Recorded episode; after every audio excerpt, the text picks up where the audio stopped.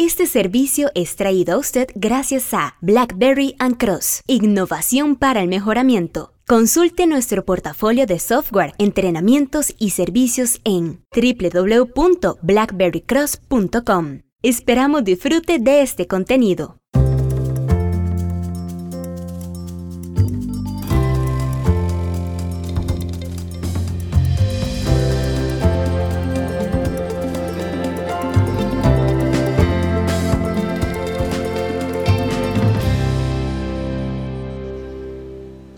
Uso de la regresión no lineal en Minitab para modelar la difusión en una lámpara de descarga de alta intensidad.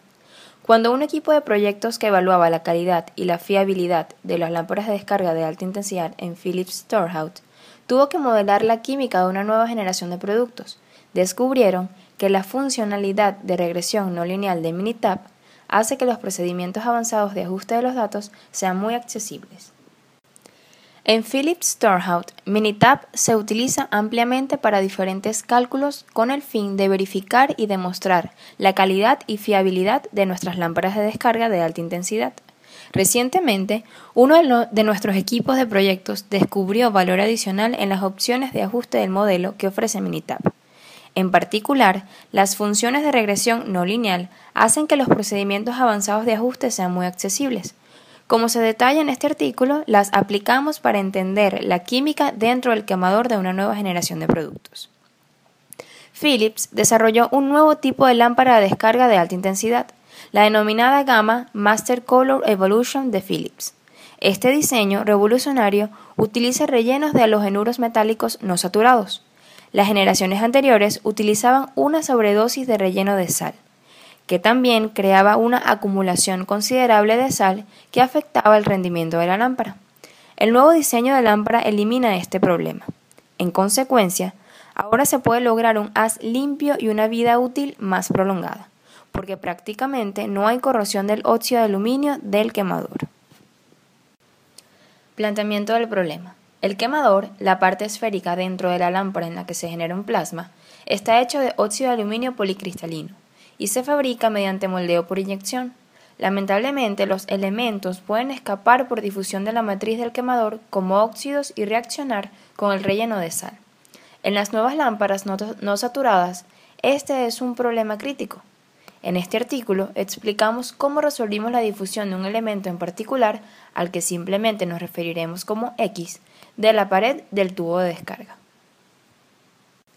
Datos de espectroscopia de alta resolución. En una aplicación de iluminación, el tubo de descarga puede alcanzar temperaturas relativamente altas, en el rango de 1500 a 1900 Kelvin. Esto promueve la difusión de óxidos y otros elementos hacia fuera del material del quemador. La cantidad de estos elementos en la descarga no se puede evaluar directamente, pero es posible una evaluación indirecta por medio de espectroscopia de alta resolución al ampliar una de sus líneas espectrales en el espectro de alta resolución. Podemos estimar la presencia del elemento X en la descarga. La difusión de X hacia afuera del material del quemador se rige por un coeficiente de difusión dependiente de la temperatura. Al hacer una selección adecuada de las líneas espectrales, normalizamos una línea espectral de X a una línea espectral de Hg. El valor de X entre Hg se ajusta a una función de error compleja, que es la solución general para una ecuación de difusión. Se evaluaron seis lámparas Evolution de 35 vatios, después de 100, 500, 1000, 2000, 4000, 6000, 8000 y 10000 horas. La gráfica de caja de los valores se muestra en la figura 4 que puedas observar visitando el blog de Minitaf. Utilizamos estos datos para ajustar una función de error compleja. Los paquetes de software de matemática pueden realizar esta tarea, pero se vuelve algo engorroso si también se desean límites de confianza para el ajuste. Ajuste de los datos en Minitapa. De los datos de la espectroscopia de alta resolución se almacenaron en dos columnas de una hoja de trabajo de Minitap. La primera columna contiene las horas de vida útil de la lámpara a las que se realizó la medición. La segunda columna es la altura de los valores registrados de X entre Hg. Minitab no tiene una función compleja incorporada, pero se puede usar Minitab para realizar el cálculo con una fórmula aproximada de Abramowitz y Stegman.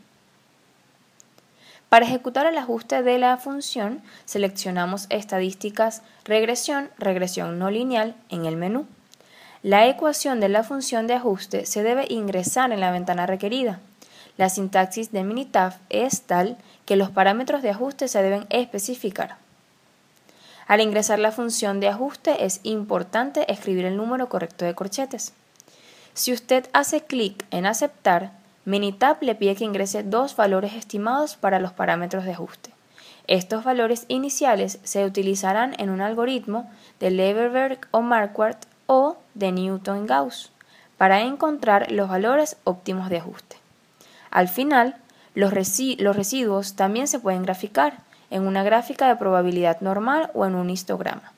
Los residuos deben seguir una distribución normal para un ajuste de buena calidad.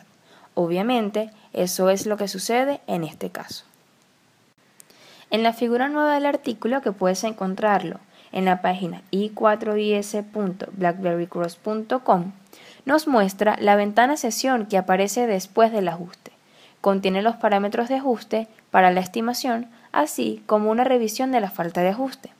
Además, revela que utilizamos el algoritmo de Gauss-Newton para la optimización del ajuste, con los valores iniciales de 0.18. La solución se obtuvo después de 11 iteraciones. En conclusión, Minitab se utiliza ampliamente para verificar y demostrar la calidad y fiabilidad de las lámparas de descarga de alta intensidad en Philips Torhout. Como se explicó de manera detallada, uno de nuestros equipos de proyectos encontró valor adicional en el uso de la regresión no lineal para entender la química dentro del quemador de una nueva generación de productos. El equipo descubrió que la funcionalidad de regresión no lineal de Minitab hace que los procedimientos avanzados de ajuste sean muy accesibles.